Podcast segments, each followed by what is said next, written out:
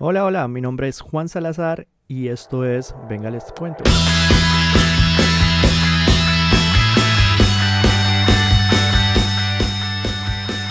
Bueno, bienvenidos a un nuevo episodio de Venga les cuento. Y venga les cuento que en este episodio seguiremos hablando sobre los sacramentos, obviamente ya empezamos, ya comenzamos, pues terminémoslos, nos faltan unos pocos. Hoy hablaré del sacramento de sacramentos, sacramento de la Eucaristía. Y es que mucho se puede decir de este sacramento, o sea, es mucha información que se puede decir sobre este sacramento de sacramentos. Pero yo no voy a hablar mucho de la Pascua en sí o de este momento que marcó y cambió la historia universal. Bueno, así como el bautismo y la confirmación, vamos a asumir, o no, asumimos o entendemos que la naturaleza humana estaba quebrantada. Este espíritu que Dios había soplado en el hombre, este espíritu, esta conexión que Dios tenía con el hombre, estaba muerto. Muerto, no había una conexión, separados completamente de Dios. Nuestra naturaleza perdió de alguna forma esta capacidad de vivir, ontológicamente hablando, y es por eso que Dios usa este logos, esta palabra, este logos, como medio para reconstruir nuestra naturaleza quebrantada. Y por medio de este logos, de esta palabra, por medio de este logos, Dios, digámoslo así, sopló de nuevo sobre el hombre y le dio vida y le dio fuerzas y ahora lo nutre y lo alimenta. Es en este sentido que vamos a hablar de la Eucaristía como nuestro alimento. Como lo dijo el mismo Jesús, mi carne es verdadera comida y mi sangre es verdadera bebida. Se puede escuchar el ruido de mi ventilador atrás, pero bueno, que estamos como a menos 30 hoy. Y no es mi, ventilador, es mi calefacción.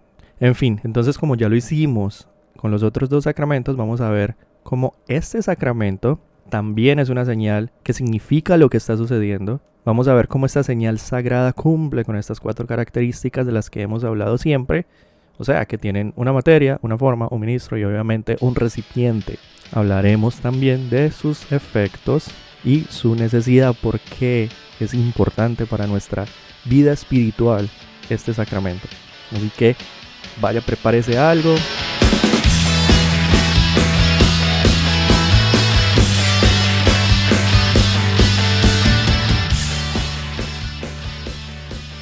Bueno, ahora sí, venga les cuento pues.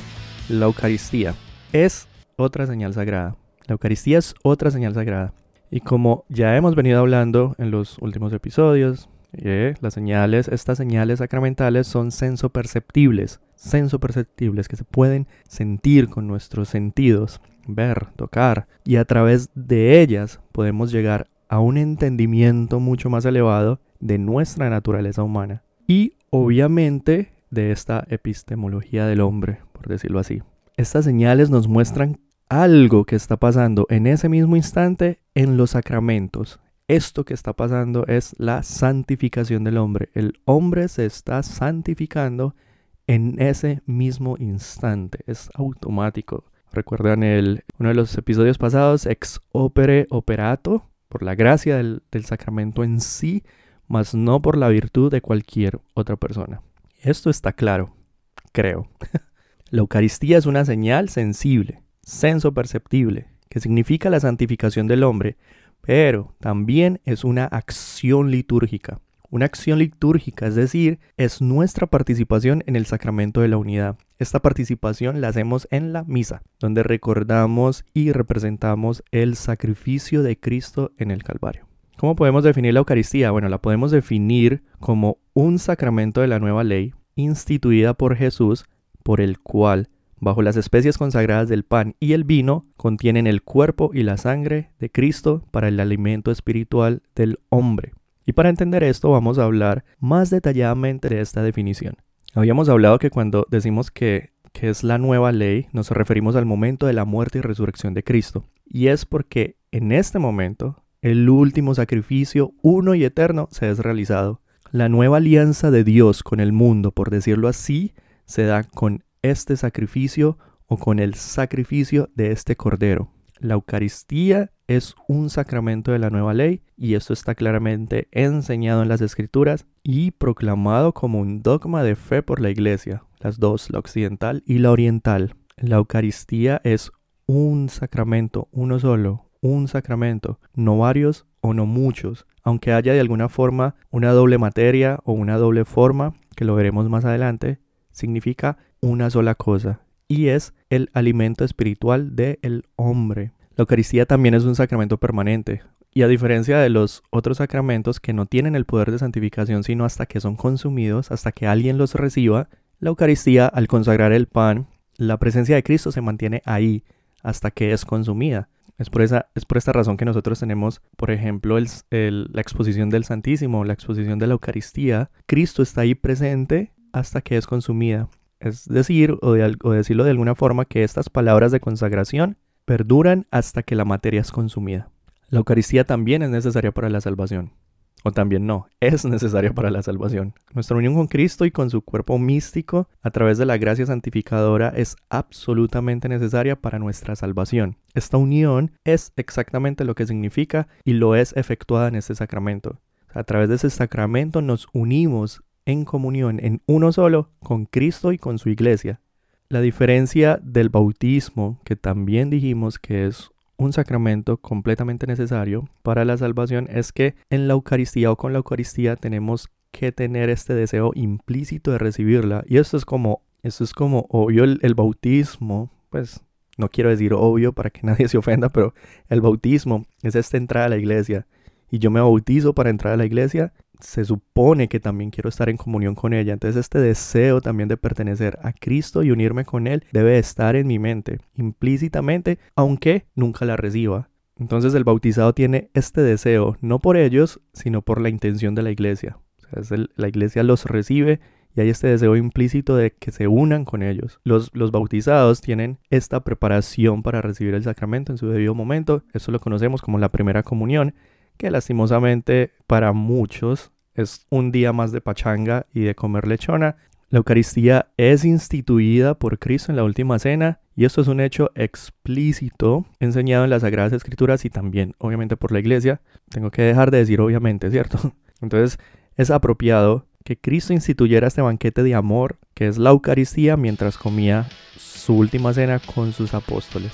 Pero después de este resumen y este abrebocas con la definición del sacramento, vamos a ahora sí a entrar en materia y hablar de la materia de este sacramento.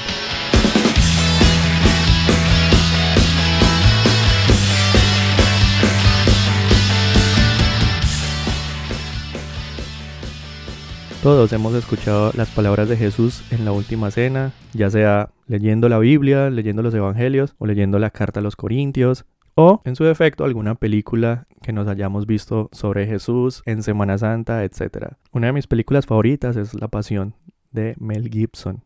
Así no se la han visto, tienen que vérsela. Yo me la veo hasta como acto religioso.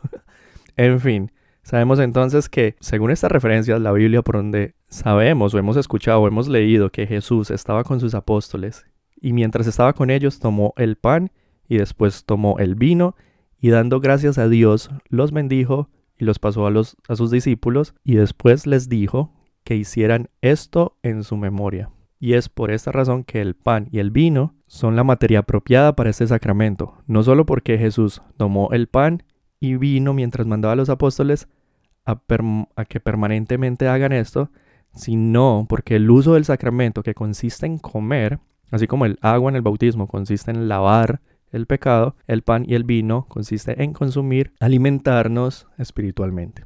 También hay una relación del pan y el vino con la pasión de Cristo. O sea, el cuerpo sería separado de su sangre y unía después en la resurrección. El cuerpo se separa de la sangre, muere y luego se une para resucitar. Así, el pan es separado del vino y unido en el momento de la consumación o en el momento antes de la consumación, quería decir. Y esto lo vemos y si no lo han notado en misa, es el momento en que antes del Eche Agnus Dei, este es el Cordero de Dios, el, el Padre parte un pedacito de pan y lo mezcla con el vino, y esto es como significando esta unión otra vez del cuerpo y la sangre. Y también considerando que uno de los efectos es la unión con Cristo, así como el pan es la unión de muchos granos y el vino es la unión de muchas uvas y, los, y esta unión hacen uno, así toda la iglesia se hace uno con Cristo. Este pan debe ser de un pan común de harina de trigo y agua horneado. No puede estar crudo, ni debe ser de otros granos, así como lo dijimos también en la confirmación, pues tiene que ser puro, no puede ser incorrupto, bla, bla, bla. Eh, esto no puede ser de otros granos, no puede ser de otros frutos, tiene que ser harina de trigo y agua normal, horneado. Debe estar sustancialmente incorrupto. Así que cualquier pan que no sea harina de trigo y agua sola es una materia inválida. Así que el pan mantequilla, el churro de la esquina, el pan recién horneado con queso en la mitad que uno compra en la panadería, ese no sirve. En el rito latino tampoco lleva levadura. Si se usan hostias en la celebración, deben de estar limpias, enteras y redondas, no medio quebradas. No puede ser tampoco una hostia vieja y lo más que sea lo más fresco que se pueda. El vino debe ser hecho de uvas. Estuve pensando en decir obviamente de uvas, obviamente de uvas, pero estoy diciendo obviamente muchas veces porque yo sé que no es obvio para muchos, pero el, el vino debe ser de uvas. Vino de otra fruta es inválido. Jugo de uvas no se puede, también es inválido. Debe ser vino, fermentado. La iglesia nos dice que se le debe echar un poco de agua, o recomienda echarle un poco de agua al vino antes de consagrar. Eso simboliza, uno, la unión de los fieles con Cristo. Dos, representa la pasión, donde agua y sangre salieron del costado de Jesús y también imita la institución del sacramento porque es de costumbre que los judíos mezclaban un poco de agua con el vino. Ahora esta materia para ser consagrada debe estar físicamente en la presencia del sacerdote. Esto lo vamos a ver más adelante cuando hablemos del ministro, pero eh, la materia debe estar físicamente en la presencia del sacerdote y el sacerdote debe tener la intención de consagrar esa materia en sí. Esto es porque el sacerdote dirá después, mientras agarra, mientras toma el pan, va a decir esto. Está claro que el sacerdote debe tener la materia, el pan, en enfrente de él y tener la intención de, consagrar esto al decir esto que está tomando, ¿no?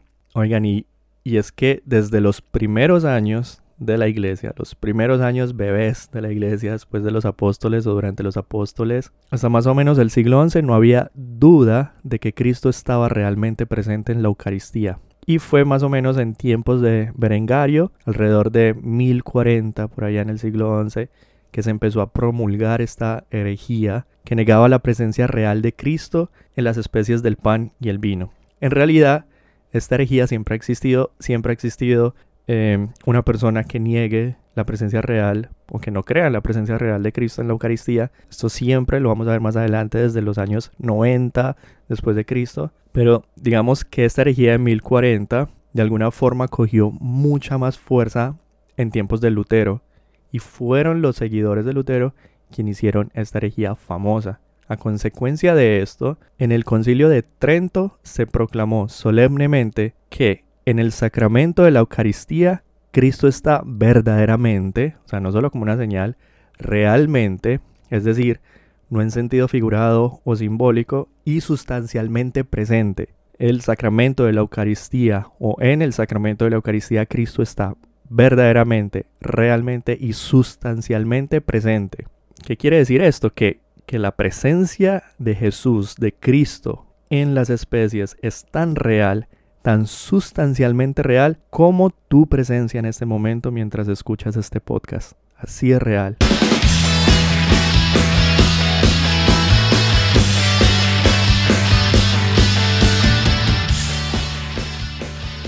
Esta verdad, este hecho que está manifestado no solo en la tradición de la iglesia, sino en las Sagradas Escrituras. Y vamos a ver cómo en las Sagradas Escrituras podemos ver cómo se enseña que Cristo está verdaderamente y sustancialmente en la Eucaristía bajo las apariencias del pan y el vino. Vemos esto en dos formas. La número uno, en cómo las palabras de Jesús prometen este sacramento a los hombres. Esto lo vemos en el capítulo 6 del Evangelio de Juan. Capítulo 6 del Evangelio de Juan. Oigan, y aquí pongan cuidado.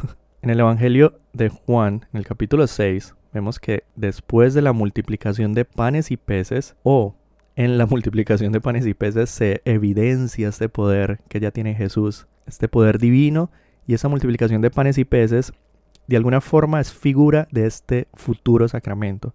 Esto está en los versículos del 1 al 15. En los versículos que sigue seguimos viendo este poder que tiene Jesús al caminar en las, en las aguas. Esto está en el versículo del 16 al 21 más o menos. Después en los siguientes versículos, al otro día, Cristo revela a la multitud, está hablando a la multitud y revela a la multitud la verdadera naturaleza espiritual de su ministerio. En este discurso que Jesús hace, él usa el símbolo del pan y explica a todos esta doctrina de que Él es el pan espiritual que baja del cielo y que todos los que comen de este pan no morirán. Esto está hasta el versículo 51. Esta es la primera parte de este discurso. Mientras Él está dando la primera parte de, este discurso, vemos, eh, leemos que todo el mundo empieza como a murmurar. Como, venga, este no es el hijo de José, este no es el hijo del carpintero. Pero Jesús sigue con su discurso espiritual, ¿no? El pan bajado del cielo. Ahora vemos en el versículo 52 en adelante, Cristo ya no habla en una forma figurativa, Cristo ya habla en una forma literal. Y esto lo sabemos porque después de esta primera parte del discurso, en el versículo 52, los judíos se empiezan a preguntar, ¿y este cómo puede darnos a comer su carne? O sea, ¿de qué, qué, qué está hablando este señor que nos dice que comamos su carne? Lo toman muy literal. Y aquí les voy a leer del Evangelio de Juan, capítulo 6, versículos 53 en adelante. Ciertamente les aseguro, afirmó Jesús, que si no comen de la carne del Hijo del Hombre, ni beben su sangre, no tienen realmente vida. El que come mi carne y bebe mi sangre tiene vida eterna, y yo lo resucitaré en el día final, porque mi carne es verdadera comida y mi sangre es verdadera bebida. El que come mi carne y bebe mi sangre, permanece en mí y yo en él. Así como me envió el Padre viviente, y yo vivo por él, también el que come de mí vivirá por mí. Este, este, este es el pan bajado del cielo. Venga, no, no hice un efecto ahí. Este es el pan bajado del cielo. Los antepasados de ustedes comieron maná y murieron, pero el que come de este pan vivirá para siempre. Palabra de Dios. Oigan, qué fuerte, ¿no? O sea, ah, qué mensaje tan fuerte. Esto Jesús no lo dijo en una forma figurativa. O no es un género literario diferente o un estilo de hablar diferente. Jesús hablaba literal. Y esto por qué lo deducimos, por decirlo así, es la forma en que actuaron todos después de este discurso. O sea, sorprendidos, escandalizados, no lo podían creer. Los judíos estaban escandalizados, pero no solo los judíos, no solo los chismositos que estaban escuchando el discurso, no solo los curiosos. Dicen en los versículos 60, bueno, dicen los versículos 60, los discípulos de Jesús también murmuraban, los discípulos de Jesús, los discípulos, los que lo vieron caminar en las aguas, los que comieron de la multiplicación de pan y peces. Ellos habían visto el poder de Jesús al multiplicar pan y peces para toda esa multitud. Ellos habían visto a Jesús caminar en las aguas.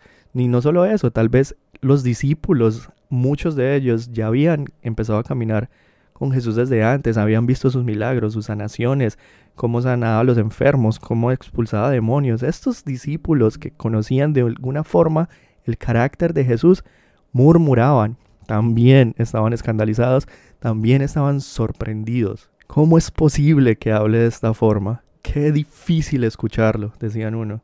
Eso nos pasa a muchos. Qué difícil escuchar algunas doctrinas. ¿Cómo es posible? Esto no me cabe en la cabeza. ¿Cómo puede decir esto, no? Esta gente reacciona así porque escucharon un mensaje literal.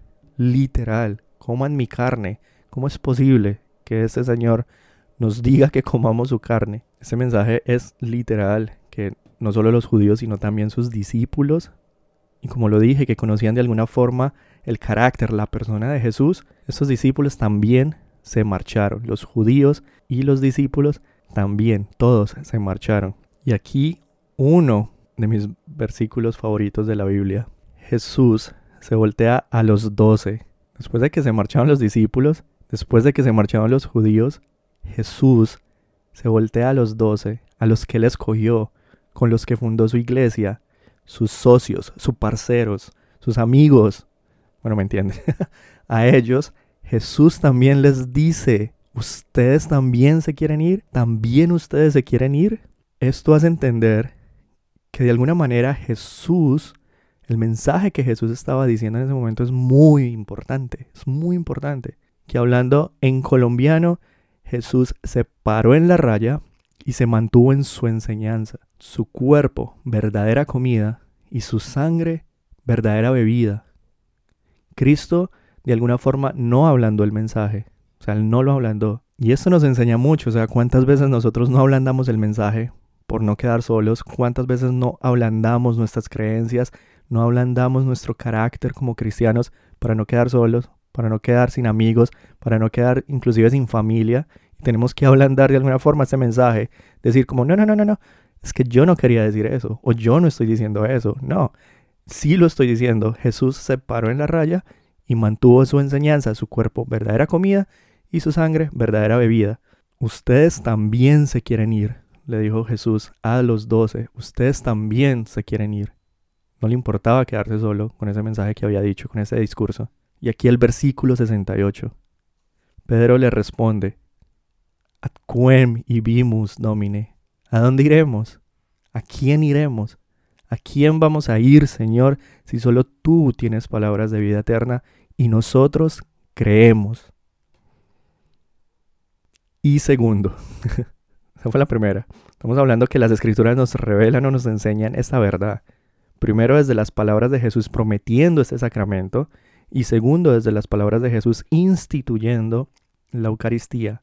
Los evangelios y la carta de San Pablo nos dice que Jesús tomó el pan y declaró, este es mi cuerpo, y tomó la copa de vino y declaró, esta es mi sangre. Si decimos que estas palabras de Jesús son como una metáfora de su pasión, por decirlo así, o que está hablando en un lenguaje figurativo o metafóricamente, digamos que podría ser peligroso para estos apóstoles que no entendían realidades más allá de las que sus sentidos pueden apreciar o no entendían realidades todavía, todavía. Entonces, o Jesús les estaba hablando en serio al decir, este es mi cuerpo, o los estaba engañando. Como una de dos. Y no solo, este es mi cuerpo, sino que hagan esto, hagan esto, este es mi cuerpo y hagan esto. Y bueno, como les dije ya antes, la iglesia siempre ha creído en la presencia real de Cristo en la Eucaristía. La tradición apostólica siempre lo ha enseñado. De hecho, tenemos muchos escritos de los padres de la iglesia, como nosotros le llamamos, o sea, los padres de la iglesia son cristianos que vivieron a principios de la iglesia, cuando la iglesia estaba naciendo, creciendo. Y como un ejemplo, así rapidito, San Ignacio de Antioquía, quien fue discípulo directo de San Pablo, discípulo directo de San Pablo y San Juan, quien vivió alrededor o a finales de los años 90, 90 de Cristo, los años 90, no 1990, sino los años 90 después de Cristo, y murió en el año 108. O sea, más o menos en ese tiempo escribió, escribió su carta a los esmimenses. La verdad, yo no sé si se dice esmimenses, pero corríjame si ustedes saben. Esta carta a los esmimenses escribe, y esta carta la escribió en respuesta a una persona que se me va el nombre en ese momento. La escribió en respuesta a alguien que no cree en la, en la presencia real de Cristo. Y dice en una parte de esa carta, están ellos, los que no creen, alejados de la Eucaristía y de la oración por no confesar que la Eucaristía es la carne de nuestro Salvador Jesucristo, la carne que padeció por nuestros pecados y la que por bondad el Padre resucitó. Y esto es solo un, ejemplo rapidito, pero tenemos a San Hipólitos de Egipto, San Cirilo de Jerusalén y muchos más escritores, primeros cristianos, cristianos que vivieron hace mucho, que hicieron escritos donde afirman la presencia real de Jesús en la Eucaristía. Para explicar de alguna forma este suceso, la palabra que la iglesia usa para explicar esto es transubstanciación. Esta palabra explica mejor este acontecimiento metafísico y yo sé que es difícil comprender algo que va mucho más allá de nuestro simple intelecto humano. Nuestro simple intelecto humano finito atado al tiempo y al espacio. Es, difícil, yo sé, pero que no nos asuste esto o que por esta razón no nos alejemos de la iglesia porque no entendemos. Ya había dicho en el, en el episodio pasado que la fe es elevar, de hecho, este intelecto, llevarlo a un nivel mucho más alto de comprensión y es a través de los ojos de la fe que podemos comprender un poco estos misterios. Entonces rápidamente intentaré explicar esto. O sea, intentaré. Es muy duro. la sustancia La sustancia es esta realidad subyacente en las cualidades del ser, la fundación básica que preserva la identidad del ser. ¿Muy confuso? Ah, a ver, la identidad de lo que es lo sabemos por su sustancia. Es por esta razón que sabemos que a pesar que el embrión pasó por muchos cambios, desde que era un óvulo fertilizado en el vientre de una madre hasta ser una persona oyente de venga les cuento. O sea, sigue siendo humano. A pesar de todos estos cambios, sigue siendo humano y esto es por la sustancia del ser. Esta sustancia lo identifica como humano. Es por eso que a pesar de todos estos cambios, el humano sigue siendo humano y el mono sigue siendo el mono, no importa los cambios que tenga por esta sustancia subyacente que sostiene el ser. El hombre entonces es una sustancia, el ser humano es una sustancia igual que un árbol, igual que una piedra. Todos tienen independientemente de los cambios la sustancia del ser, existir. Ahora, estos cambios individualizan la sustancia. Estos cambios personifican, personalizan la sustancia, la hace diferente de otra. Por eso Pepito se ve diferente a Pablito y a estos cambios nosotros le llamamos accidentes. Los accidentes, por ejemplo, son el verde, el rojo, el amarillo de la manzana. La manzana sigue siendo manzana a pesar de que sea verde, a pesar de que sea roja o amarilla. ¿Vamos entendiendo? Sustancia, accidentes. La sustancia más el accidente, de alguna forma, le dan personalidad al ser. El caballo blanco, por ejemplo, es una sustancia de caballo que lleva sobre sí la modificación accidental del color blanco, caballo blanco. Pero asimismo podemos hablar de una persona sabia, de un hombre alto, un árbol rojo o un fiel oyente de Venga les cuento que sigue el programa y la comparte en sus redes sociales. Todo claro está ahí, ¿no?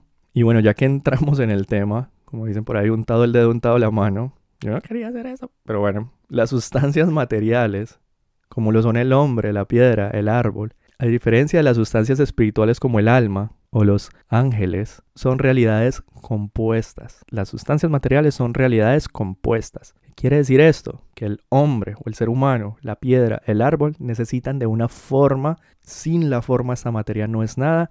Y esto es física básica. Hasta aquí es lo más básico de la física. Materia y forma materia, forma, juntas, materia más forma igual una realidad compuesta. Al igual que la materia sin forma es solo materia, la forma sin materia es solo forma. En las realidades compuestas necesitamos las dos. Ejemplo, los seres humanos somos cuerpo y alma. Si nos quitan una, dejamos de ser humanos. Si al cuerpo le quitan el alma, deja de ser un humano. Ahora es un cadáver igual que el alma sin cuerpo. Pero no se me distraigan, no vayan a otro tema, por favor.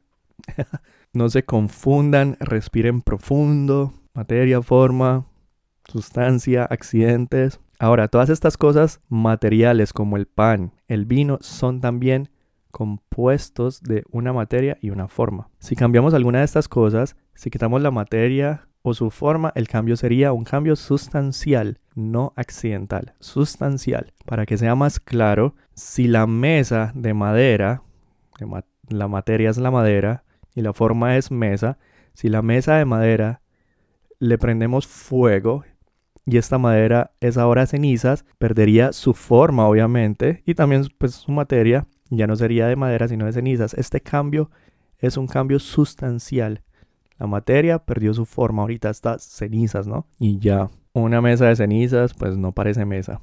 Pero si en vez de quemarla, la pinto, la materia no perdería su forma y este cambio sería un cambio accidental. Es un cambio sustancial y un cambio accidental. Con esto en la mente, después de esto, ahora sí vamos a reafirmar esta verdad que ya definimos sobre la transubstanciación. Uno, el cambio no es un cambio accidental sino sustancial.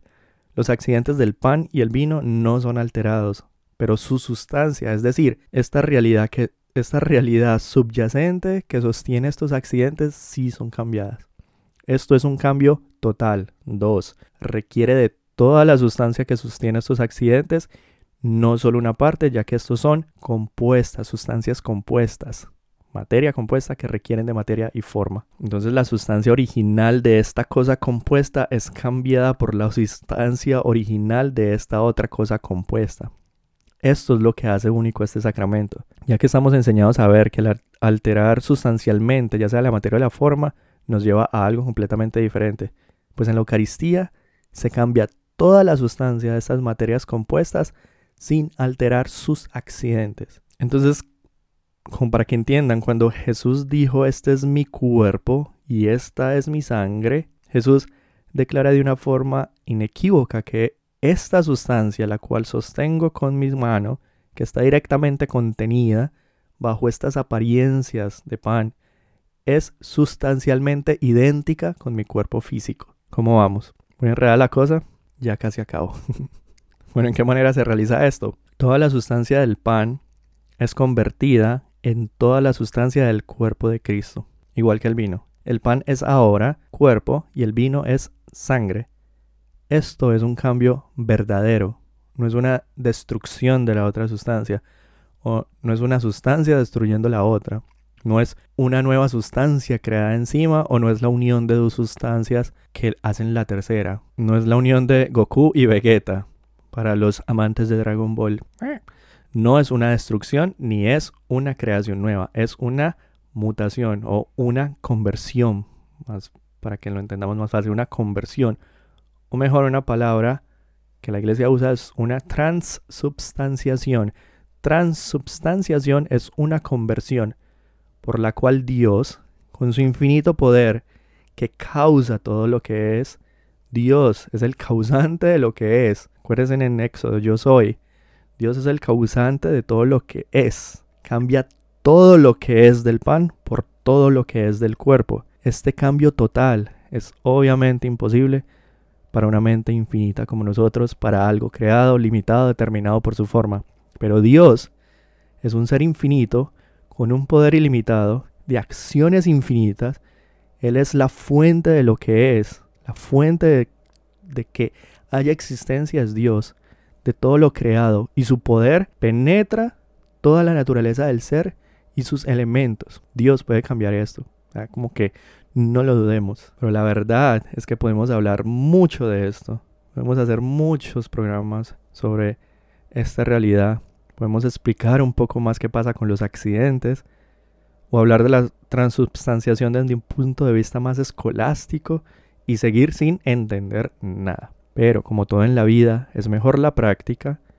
Yo sé que todos fuimos estudiantes o hemos estudiado o estamos estudiando y entendemos mucho más fácil cuando practicamos que cuando el profesor nos habla. O sea, era más fácil cortar la cebolla, mirarla directamente por el microscopio que toda una clase donde hablen de miosis y mitosis. Eso, ah, muy aburrido.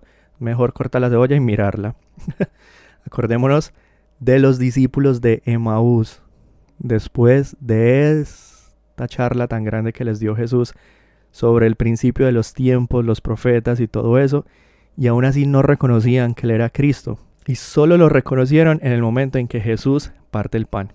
¿Qué nos puede enseñar esto?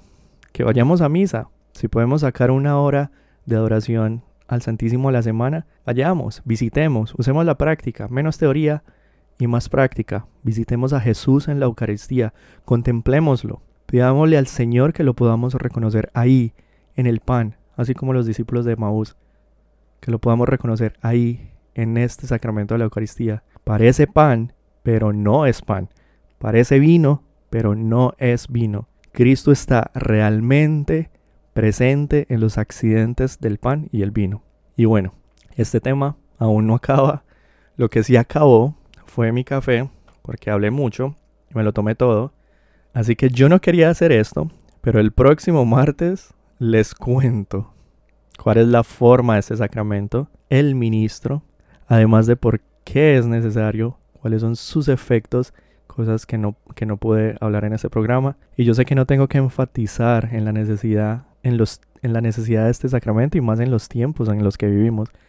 Pero yo les cuento el próximo martes.